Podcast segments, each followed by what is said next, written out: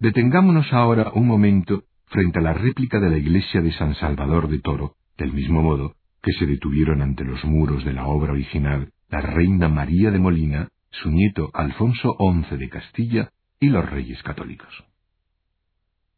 De hecho, Toro cuenta con un rico pasado histórico del que son testimonio vivo las numerosas iglesias, monasterios, palacios y casas nobles que podrá contemplar si decide pasear por sus calles.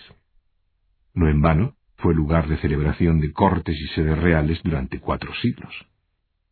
Construida a finales del siglo XII, la iglesia de San Salvador es una de las obras más representativas del mudéjar zamorano. De su planta basilical de tres naves destacan los tres ábsides, decorados con una sola fila de esbeltos arcos ciegos en ladrillo. En su interior se conservan restos de pinturas murales. Actualmente, la iglesia alberga un pequeño museo de escultura medieval.